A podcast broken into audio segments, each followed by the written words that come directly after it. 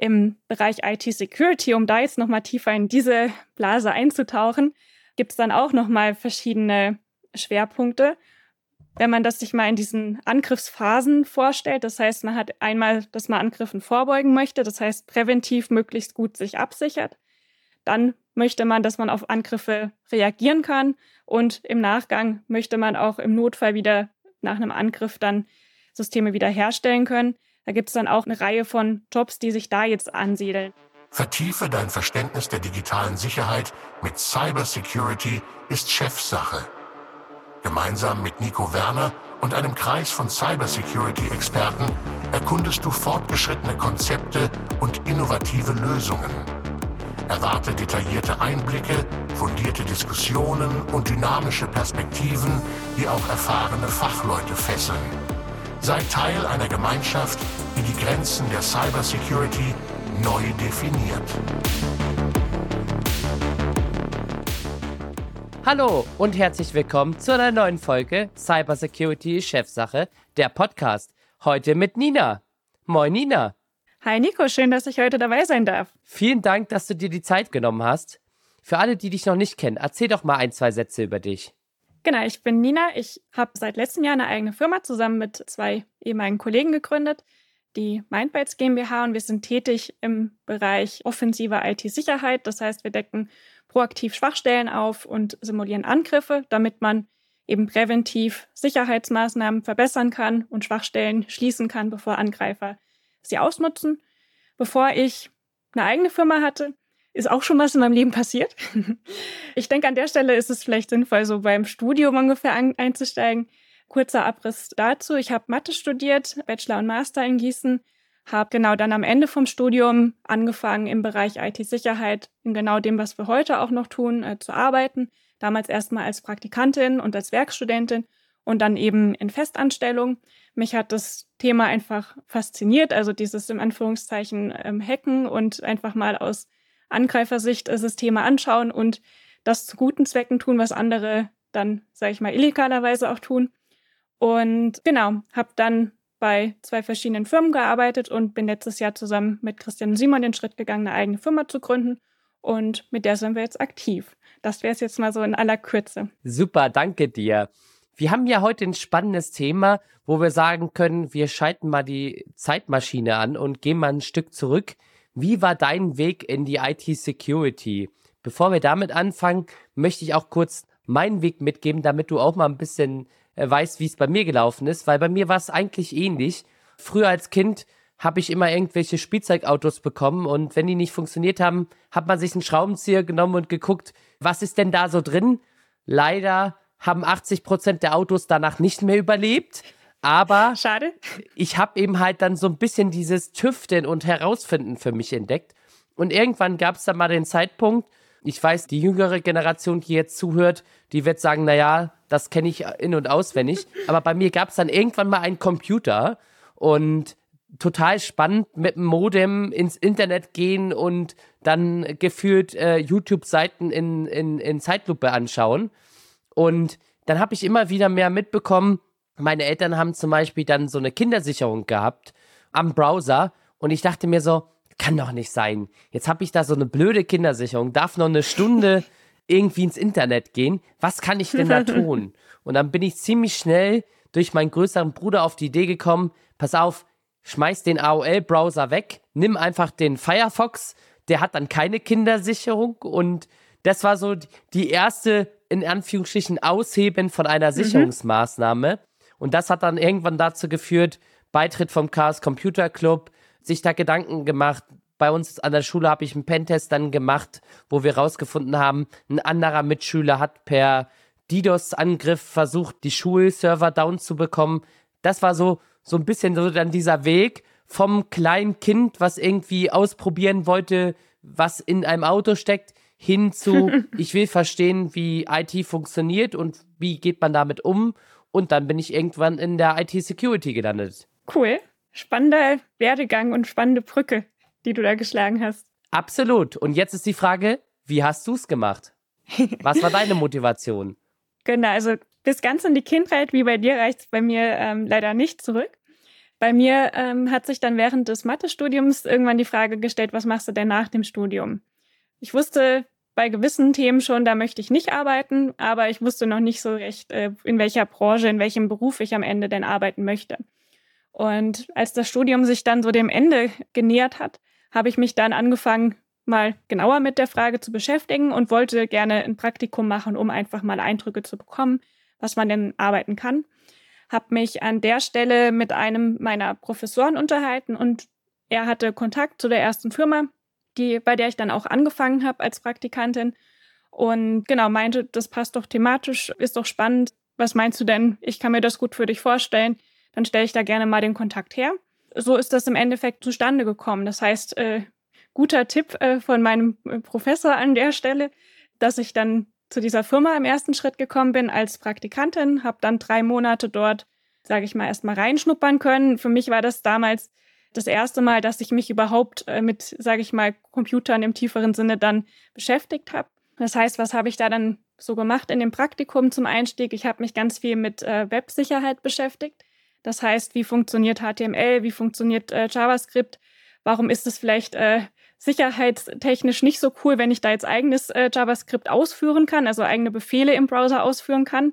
Warum sollte das eigentlich nicht so sein? Also mir ganz viel auch diese Warum-Fragen gestellt und selbst beantwortet oder dann durch äh, Kollegen auch, die mich in der Zeit auch viel dann, die mir Rede und Antwort gestanden sind, wenn ich irgendwas wissen wollte.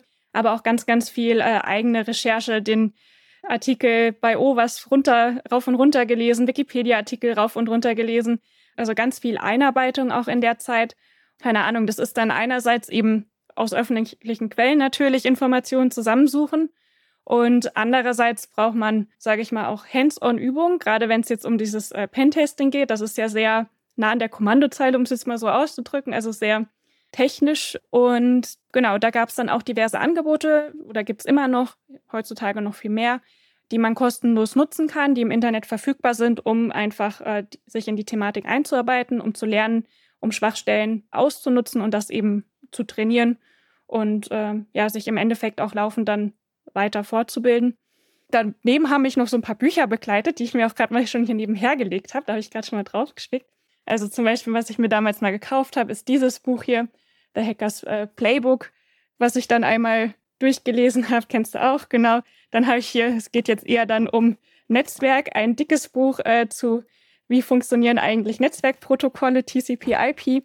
Habe ich fairerweise gesagt, nicht von vorne bis hinten durchgelesen, aber abschnittsweise, was dann halt immer mal relevant war ja, mir dann eben angeeignet und so aus verschiedenen Quellen, also einerseits eben mit äh, klassisch mit Büchern über Quellen im Internet, dann eben auch Testanwendungen, die man im Internet findet, wo man dann praktisch üben kann und eben Gespräche mit Kollegen mich in die Thematik eingearbeitet, bin dann als Werkstudentin auch noch da geblieben während meiner Masterarbeit und habe dann danach im Endeffekt angefangen als ähm, ja, Festangestellte. Wie war das denn so für dich in Bezug auf ich kenne das ja auch aus meiner Zeit heraus, ähm, Praktikums in diesem Bereich, mhm. gerade auch in diesem Security-Bereich. Das war eigentlich eher so, du kannst mal so reinschnuppern, aber so richtig Look and Feel war schwierig, weil am Ende bist du ja am offenen Herzen vom Kunden. Wie war denn so deine Erfahrung bei dir? Haben, war dein Praktikum wirklich so, dass du auch mit was machen konntest, also wirklich auch aktiv dran teilnehmen konntest? Oder war es dann eher so in diese Richtung Selbststudium? Primär zweiteres, also Selbststudium, weil es für mich thematisch auch einfach komplett äh, erstmal Einarbeitung bedarf hat, also noch über diese Security-Themen heraus erstmal zu verstehen, was äh, passiert hier denn technisch eigentlich im Hintergrund, beispielsweise wenn man jetzt mit dem Browser irgendwas aufruft. Und äh, was ich aber als eine Aufgabe im Praktikum hatte, war, mich mit dem Thema Content Security Policy zu beschäftigen, was damals gerade neu im Kommen war. Für alle, denen das jetzt gerade nicht sagt, so in ein, zwei Worten äh, zusammengefasst, das kann man bei Webseiten einstellen, sodass man dem Browser sagt, bitte lade Inhalte nur aus diesen und diesen Quellen. Also das einzuschränken, weil sonst gibt es wieder Angriffsmöglichkeiten, über die man, wenn man aus fremden Quellen was nachladen könnte, dann wieder Angriffe durchführen kann. Und diese Content Security Policy schränkt das eben ein, die Quellen, aus denen die Inhalte geladen werden dürfen. Und das war ein neues Konzept damals, wo wir dann auch ähm, bei einem Kunden ganz äh, speziell die dabei unterstützen sollten und da aus Angreifersicht sozusagen das mal bewerten sollten.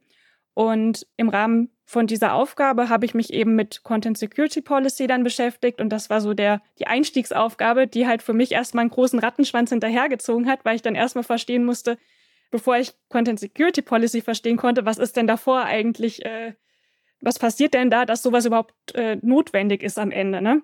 Genau, das heißt, das war so eine Aufgabe im Praktikum, wo ich dann schon zuarbeiten konnte. Natürlich auch mit dann äh, Kollegen zusammen, die dann eben mit entsprechender Erfahrung das Thema sich dann natürlich auch angeschaut haben, ist ja bis heute jetzt, äh, wird bleiben. Genau, das war so ein praktischer Anwendungsfall. Und davon abgesehen, die zweite Hälfte vom Praktikum habe ich dann noch ähm, Angriff nachprogrammiert, also auf äh, Verschlüsselungen, die, ja, sagen wir, angreifbar waren, wobei das dann eher, sage ich mal, akademischer Natur war und jetzt nicht unbedingt ähm, ja, Kunden- oder Projektrelevanz an der Stelle hatte. Das heißt, dein Feuer für IT-Security ist sozusagen durchs Praktikum entstanden, durch die praktische Arbeit in Anführungsstrichen auch an den Projekten.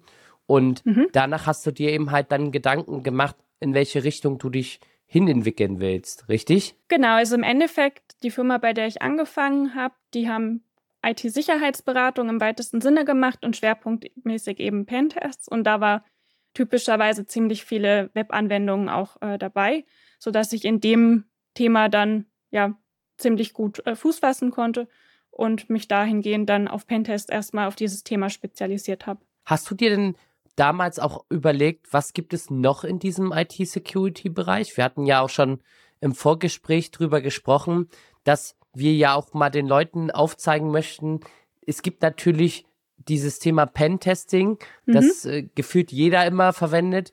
Übrigens, by the way, ich versuche schon seit mehreren Jahren bei ähm, Genial daneben, dass den Begriff Penetrationstest mal als Begriff da hinzubringen, dass man mhm. darüber spricht. Aber irgendwie ist dieser coole Begriff, Awareness mal an der Stelle. Ja, ja, irgendwie ist der Begriff anscheinend nicht fancy genug. Ich versuche da schon seit Jahren da äh, zu sagen, komm, redet doch mal über den Begriff. ist leider nicht fancy genug. Aber wo ich eben halt drauf aus wollte, ob dir damals schon bewusst war, dass es auch andere Bereiche in diesem Thema IT-Security gibt. Grundsätzlich am Rande, würde ich jetzt mal sagen. Also ich würde an der Stelle kurz nochmal auch weiter ausholen, was ich sehr faszinierend fand. Also am Ende von meinem Studium war auch erstmal festzustellen, äh, welche Vielfalt an Berufsbildern es in der IT gibt und danach dann auch nochmal in der IT-Sicherheit. Und das ist mir auch dann erst, sage ich mal, in den ersten Berufsjahren überhaupt äh, bewusst geworden, was das für ein Paralleluniversum an Jobs ist, was da eigentlich äh, existiert zu denen, die einem vielleicht äh, durch Eltern, Verwandtschaft über die Schule vermittelt werden. Und ähm, ich glaube, dass diese Jobvielfalt, die es da gibt, sowohl einerseits in der IT und dann speziell nochmal innerhalb der IT-Security, dass das ganz vielen Leuten auch einfach gar nicht bewusst ist, was es da gibt und dann im zweiten Schritt, dass das für sie vielleicht auch spannend sein kann, was da an Jobvielfalt äh, drinne ist. Und für mich war es damals auch, sage ich mal, ein Kennenlernen. Ich habe erstmal auch nicht in Frage gestellt. Mir hat der Bereich Spaß gemacht und dann war ich auch erstmal glücklich. Da habe ich jetzt nicht groß angefangen, noch zu vergleichen oder so. Das ähm, hat so für mich gepasst. Und ähm, genau, aber da können wir auch gerne nochmal genauer drauf eingehen, auf diese äh, Jobvielfalt, wenn du möchtest. Ja, gerne. Also ich glaube, es ist auch für den einen oder anderen Zuhörer oder Zuhörerin spannend, mal zu schauen, was gibt es denn alles im IT-Security-Bereich. Ich meine, ich habe es schon erwähnt, das Thema Pentesting ist ein Thema. Wir haben das Thema Consulting. Wir haben das Thema in Anführungsstrichen auch Architekten. Da gibt es ja ganz, ganz viele Themen, wo ich mhm. glaube auch heute wenig Fokus drauf ist. Aber es genauso spannende Herausforderungen in diesen Bereichen gibt. Ja, definitiv. Also wenn man jetzt erstmal an IT denkt, also meine Bilder im Kopf waren da, als, sage ich mal, als ich aus dem Studium rausgekommen bin, hauptsächlich äh, Softwareentwickler. Das war so, dass da programmieren Leute irgendwie was, das sind ITler. Das war so, jetzt mal naiv gesagt, so mein Bild, was ich im Kopf hatte. Vielleicht noch Administratoren, die sich dann um irgendwelche Systeme kümmern, aber was die da eigentlich genau machen, ne? Also hat man jetzt auch erstmal wenig äh, Berührungspunkte mit, wenn man jetzt nicht in der IT ähm, arbeitet. Aber wenn man dann mal reinzoomt und sich das anschaut, was eigentlich in der IT ein, als, äh, als Aufgaben alles notwendig ist, heutzutage in Unternehmen, dann kommt man, wie du schon sagst, äh, zu organisatorischen Tätigkeiten, die sich eher im Projektmanagement äh, beispielsweise auch äh, beschäftigen oder dann Verantwortlichkeiten für, also IT-Leitungen natürlich oder dann auch Verantwortlichkeiten für IT-Sicherheit Richtung äh, CISO, also ja, Sicherheitsbeauftragte und Informationssicherheitsbeauftragte, ISBs. Und von diesen organisatorischen Rollen, da abgesehen, gibt es dann noch Leute, die sich auf konzeptioneller Ebene damit beschäftigen. Das heißt, wie du eben auch schon erwähnt hast, Architekten, die sich darum kümmern, wie ist so ein sicheres Anwendungsdesign oder Design von Infrastrukturen.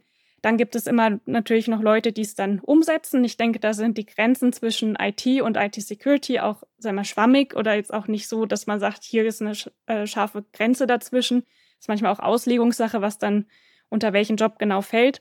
Und dann eben Consultants, die in Firmen kommen oder zu Software beraten, um dann zusammen mit dem Kunden eben das äh, sicherer zu gestalten oder eben auch grundsätzlich äh, über IT-Infrastrukturen, Anbindung von verschiedenen Standorten oder was auch immer dann dabei unterstützen. Im Bereich IT-Security, um da jetzt nochmal tiefer in diese Blase einzutauchen, gibt es dann auch nochmal verschiedene Schwerpunkte.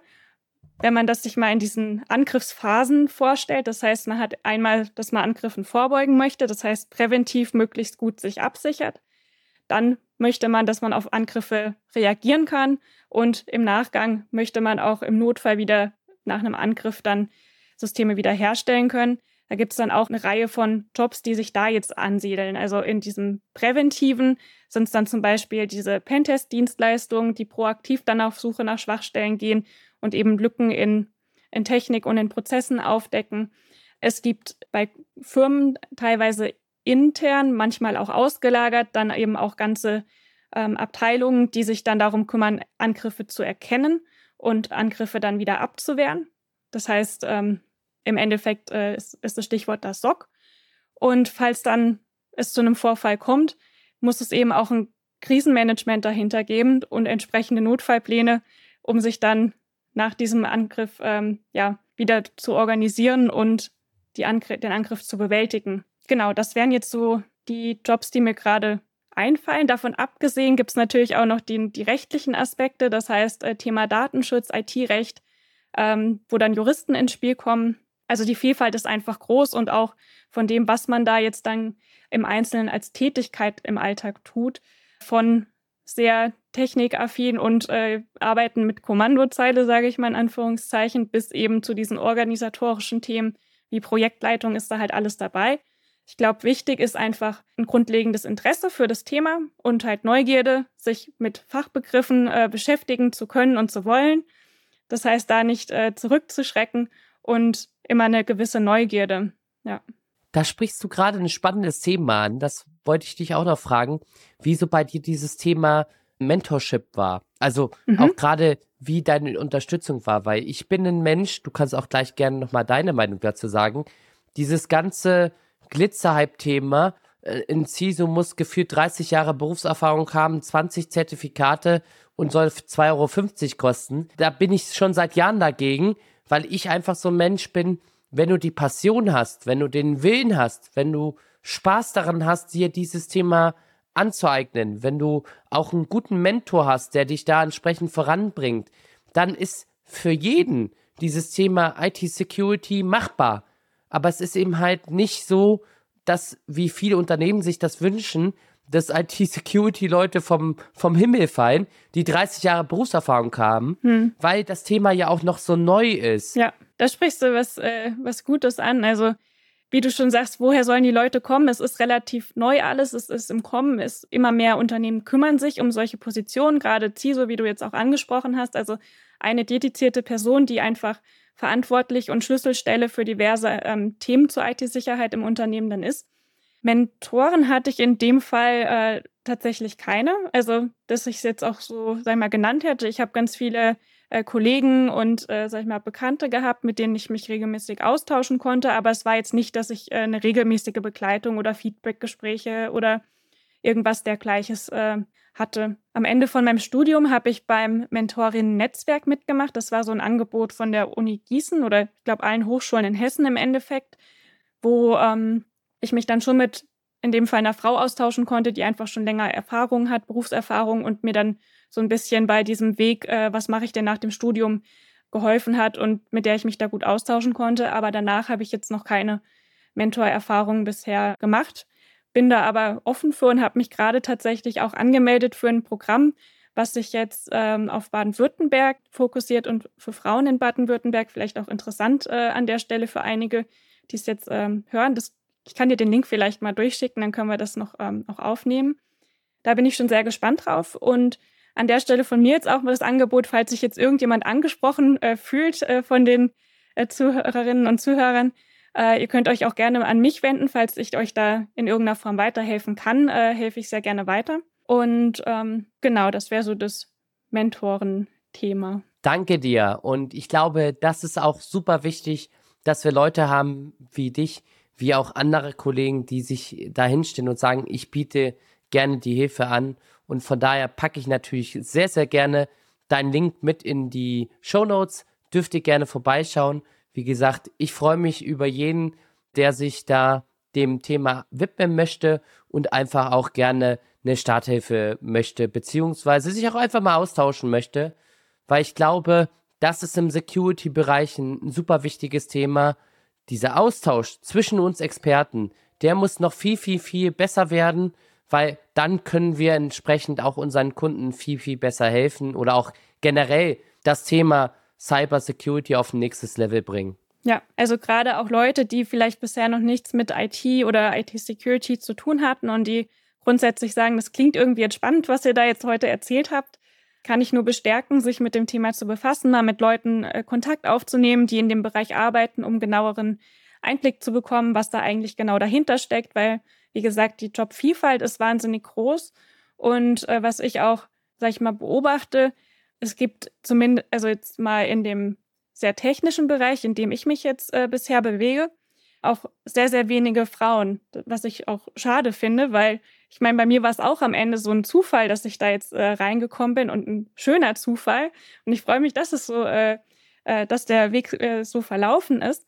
Aber es hätte halt auch ganz anders kommen können, ne? dass ich woanders jetzt äh, arbeiten würde und gar nichts, immer noch nichts mit IT oder IT-Security zu tun hätte. Das, ähm, genau. Und von daher würde ich da grundsätzlich mir auch wünschen, dass mehr, sag mal, Öffentlichkeitsarbeit stattfindet, um die Jobvielfalt auch schon in Schulen beispielsweise mal darzustellen, was eigentlich hinter IT alles steckt und hinter IT-Security, um auch vor allem auch mehr Mädchen mal da mit diesem Thema abzuholen und ihnen zu zeigen, das sind nicht nur die äh, Jungs, die seit ihrem fünften Lebensjahr mit Computern äh, irgendwas machen oder so, was jetzt natürlich sehr Klischeedenken gerade ist, aber da einfach mal die Türe zu öffnen, gerade wenn man es von zu Hause nicht mitbekommt und da vielleicht noch, ähm, ja, so dieses Einordnen mit IT ist irgendwie Jungsthema oder sowas ist, dass man da eben noch mehr Möglichkeiten auch für Mädchen eröffnet, sich mit dem Thema zu beschäftigen und überhaupt zu verstehen, was dahinter steckt und dass das ja auch für sich selbst spannend sein kann. Absolut. Bevor wir das Thema Woman in Cyber, das ist so ein Thema, das ist immer wieder auch in meinen Podcasten präsent gewesen, weil ich es auch ein sehr wichtiges Thema finde. Ich hatte auch einen Podcast zusammen ähm, mit einem, der das auch mal ganz hart auf den Punkt gebracht hat, der einfach auch gesagt hat, pass auf, es gibt so viele unterschiedliche Jobtypen in diesem Bereich. Wir haben es ja schon mhm. angesprochen, auch im juristischen Bereich. Da gibt es jetzt auch schon Frauen und gerade im Security-Bereich, warum nicht? Also das ist jetzt kein, keine Denkweise, wie viele sich das immer noch vorstellen. Der typische Hacker mit Rollkragenpullover oder mit, mit Hoodie. Kapuzenpulli. Ja, genau, Kapuzenpulli, nicht Rollkragenpullover. Da sind wir jetzt eher auf die Steve Jobs-Geschichte gegangen. Aber mit eben halt Kapuzen-Hoodie äh, im Keller vor seinem Rechner und hackt irgendwie die Welt, ist ihm halt heutzutage nicht mehr. Und das finde ich eben halt Kann ein super sein, spannendes Thema. Ja. Absolut. Ja, was ich super spannend finde, was du ja auch angesprochen hast, zum Beispiel auch das Thema mit den Schulen. Ich selber bin ja Familienvater, habe zwei Mädels, plus eben halt noch eine weitere Tochter und einen Sohn von meiner neuen Partnerin. Und ich kriege das immer wieder auch an den Schulen mit, wie mit diesem Thema umgegangen wird. Mal davon abgesehen, dass gefühlt jeder Influencer werden will, das ist noch ein anderes Thema. Aber wie geht man mit den sozialen Medien um oder auch generell mit dem Umgang um? Und ich hatte dann mal so einen spannenden Tag gehabt, wo so die Eltern ihre Berufe vorstellen. Und jetzt rate mal, wie hat meine Tochter meinen Beruf vorgestellt. Hacker? Ja, ja, könnte. Was? Also ich glaube nicht, dass sie wüsste, was ein Hacker ist. Also das wäre, glaube ich, Mhm. schon zu viel Du gewesen. machst Computer ganz oder kaputt, eins von beidem. Ja, so in der, in der Art. Tatsächlich ist der Running Gag daraus entstanden. Ich bin der Feuerwehrmann des Internets. Okay, Das war so aber das ist doch auch eine schöne bildliche Beschreibung. absolut. Und als ich dann so hinterfragt hat, was stellt sie sich davor vor? Und dann sagt sie, du bist derjenige, der die ganze Zeit 24-7 am Telefon hängt und Brände im Internet löscht. Das war so die Erklärung. Schon eine süße Beschreibung, ja. Ja. Aber das zeigt eben halt auch, wie komplex dieses Thema in einigen Fällen auch gesehen wird. Also, wie willst du einfach erklären, was IT-Security ist? Ja, damit, also mit diesem ganzen Thema, überhaupt das Thema IT-Security verständlich zu machen und zu zeigen, was da dazugehört und was darunter zu verstehen ist, beschäftige ich mich zunehmend äh, zuletzt auch, weil wir einfach bemerken, wie wenig das Verständnis teilweise da ist, was jetzt gar nicht, äh, gar kein Vorwurf sein soll, ähm, aber es ist einfach eine Tatsache, dass ja IT schon mega abstrakt ist, war es für mich auch, bevor ich in diese ganze Branche rein bin, ist es teils immer noch. Und IT-Security einfach nochmal eine Schippe oben drauf legt, weil äh, ich sag mal so, grundsätzlich mit IT bringst du da irgendwas dazu, dass es funktioniert. Und mit IT-Sicherheit machst du es halt sicherer, was aber für den Benutzer meistens erstmal sich tendenziell in dem Sinne als Nachteil in der Benutzerfreundlichkeit dann bemerkbar macht, wenn man irgendwo einen zweiten Faktor eingeben muss oder von da und da nicht mehr dort und dorthin kommt oder was auch immer. Also es macht das Ganze in diesem Sinne ein bisschen schwieriger, dafür eben aber sicherer. Aber das Verständnis von IT ist schon bei, bei vielen einfach sehr, sehr abstrakt und relativ weit weg von dem, was sie im Alltag eigentlich äh, machen an, an Tätigkeiten. Also eine ganz andere Welt. Und IT-Sicherheit ist dann eben nochmal so der, der Schritt obendrauf, dass man da dann, so meine Erfahrung zumindest, äh, oft noch weniger Verständnis äh, dahinter hat, was das eigentlich alles soll. Da bin ich voll bei dir. Dieses Thema Usability versus Security, diese Waage, die muss ich immer wieder ansprechen, weil es gibt immer bei uns zwei Extreme. Entweder die, die dann 20 Sicherheitsmechanismen machen wollen oder die sagen, Mhm. naja, Sicherheit brauche ich jetzt eigentlich nicht so wirklich. Ich will, dass der Mitarbeiter sich in einer Sekunde anmelden kann. Dann hast du eben halt immer so ein Gap zwischen, zwischen Usability und Security. Und ich glaube, auch da gibt es kein richtiges richtig oder falsch, sondern man muss Mhm. eben halt für sich selber so einen Mittelweg finden. Ja klar, es ist am Ende halt ein Risikomanagement. Wie viel Sicherheit benötige ich auch? Also auch jetzt im konkreten Kontext, je nachdem, was ich jetzt gerade absichern möchte, wie wichtig ist dieses System, dass es zum Beispiel nicht ausfällt, wie wichtig sind die Daten, die da drauf äh, verarbeitet werden und welche Maßnahmen wende ich dann an, um das eben gemäß dem Risiko, was entstehen kann, abzusichern. Und das ist immer am Ende ein Abwägen zwischen einerseits der Benutzerfreundlichkeit und äh, Sicherheit, schließt sich aber auch nicht immer aus, das möchte ich an der Stelle mal äh, noch betonen, dass nicht jede Sicherheitsmaßnahme am, am Ende zu, äh, Lasten der Benutzerfreundlichkeit geht. Das, genau. Aber es ist halt ein Abwägen auch von, sage ich mal, gewissen Aufwänden, die man eben reinstecken muss. Es muss sich jemand darum kümmern, dass äh, ein System dann auch ja auf dem aktuellen Stand in allerlei Aspekten Richtung IT-Sicherheit eben bleibt und ähm, ist natürlich mit einem gewissen Aufwand verbunden. Das ist nichts, was man mit Fingerschnipsen erledigt. Vielleicht äh, irgendwann in der Zukunft wäre super, aber man braucht halt immer jemanden, der sich drum kümmert am Ende auch. Und gerade dieses Kümmern, ich hatte jetzt auch wieder vor kurzem einen Podcast, wo wir über das Thema Security oder Cybersecurity Kultur gesprochen haben, wo ich auch immer wieder sage, jeder Schritt, den ihr macht, ist besser wie den Schritt, den ihr nicht macht. Und ich Ja. glaube, das muss man auch noch in die Köpfe mit reinbringen. Diese Scheuklappen aufhaben und gar nichts tun ist viel, viel schlimmer, als irgendeinen Schritt zu gehen. Ob das der richtige oder der falsche ist, das werden wir eben halt sehen oder das wird man in der Zukunft sehen. Aber es ist der gute Schritt. Ja, das habe ich heute Morgen bei dem, da ich ein Seminar oder ein Webinar für die IHK gehalten und da habe ich auch mal so eine Folie gemacht mit, äh, was gehört eigentlich so zum ganzheitlichen IT-Sicherheitskonzept dazu, von diesen ganzen präventiven Maßnahmen bis zu dann Reaktion und eben Notfall. Ich muss Dinge wiederherstellen. Und das einerseits eben auf technischer Ebene als auch auf organisatorischer Ebene. Und Da habe ich auch gesagt, ich gebe euch hier einen Überblick. Das sind, aber bitte lasst euch jetzt nicht äh, abschrecken. Das kann überwältigend wirken, wenn man das jetzt alles mal sich äh, zu Gemüte führt. Und das ist, keines von den Themen wird in einem Tag erledigt sein, so ungefähr.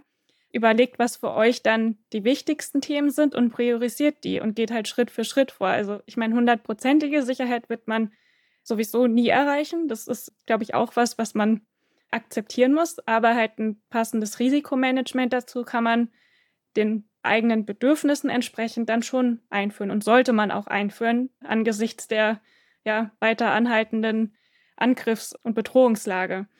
Und genau das eben die Herausforderung zu identifizieren, was sind die Maßnahmen, mit denen ich, die ich umsetzen kann, die für mich machbar sind und mir eben den größtmöglichen Nutzen auch bringen.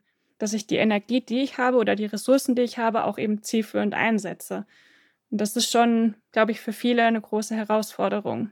Was dazu ja auch kommt mit großer Herausforderung, jetzt spreche ich ein Thema an, viele werden das entsprechend auch hassen, aber ich finde es ein super wichtiges Thema und ich habe es immer wieder auch in dem Podcast angesprochen.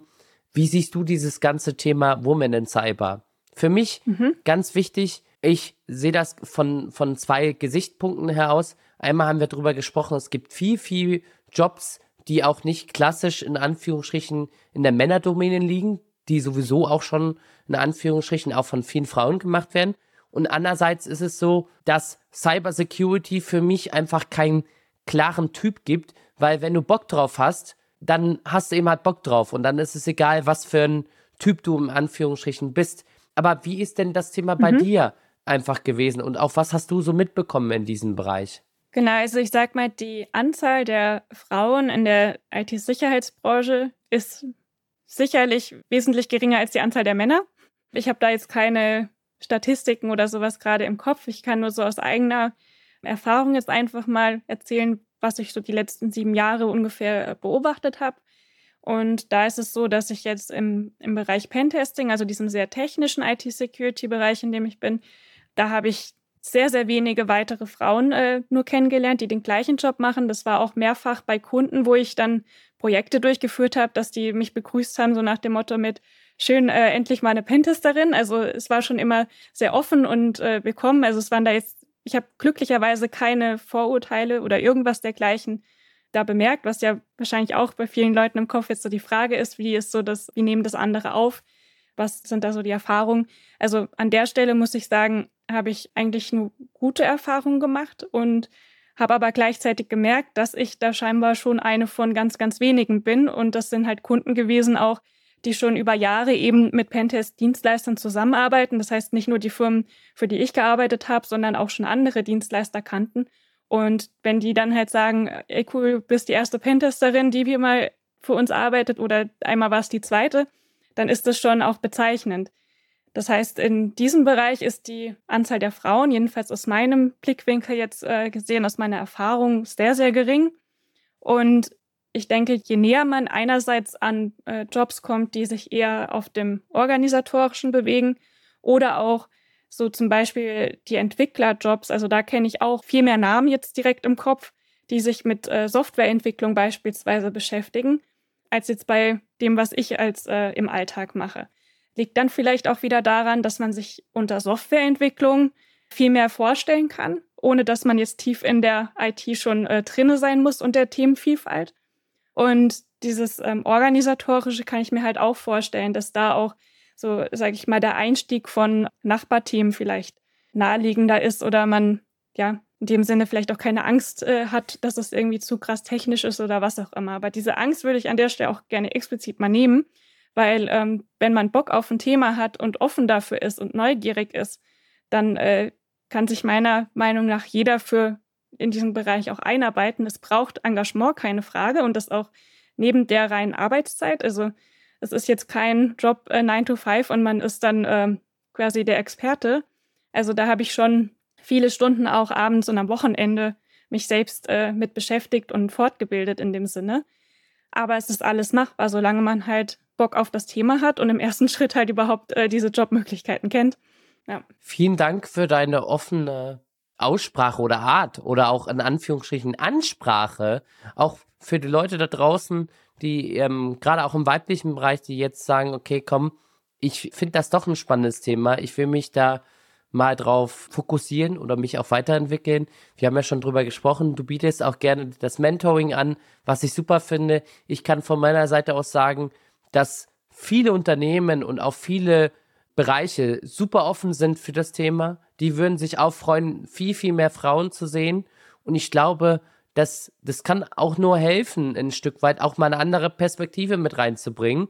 Und von daher würde ich sagen, das ist ein super Thema und auch von meiner Seite aus der Appell, traut euch. Ich bin genauso nicht in das Thema reingepurzelt, sondern habe auch irgendwie so über Umwegen mit dem Thema zu tun. Es ist mein Herzensthema. Ich lebe für Cybersecurity und diese Passion, wenn man die hat oder wenn man entsprechend Lust darauf hat, dann kann man auch entsprechend hier was erreichen. Schön zusammengefasst. Absolut. Und da würde ich dann auch schon ein Stück weit zu unserem Schluss kommen, wenn ich auf die Zeit schaue. Wie siehst du das denn jetzt rückwirkend? Würdest du diesen Weg in die IT-Security nochmal genauso machen? Was würdest du jemanden, der jetzt gerade sozusagen vor diesem Weg steht, als mhm. Hinweis mitgeben? Also erstmal der erste Teil würde ich es nochmal genauso machen. Wahrscheinlich ja.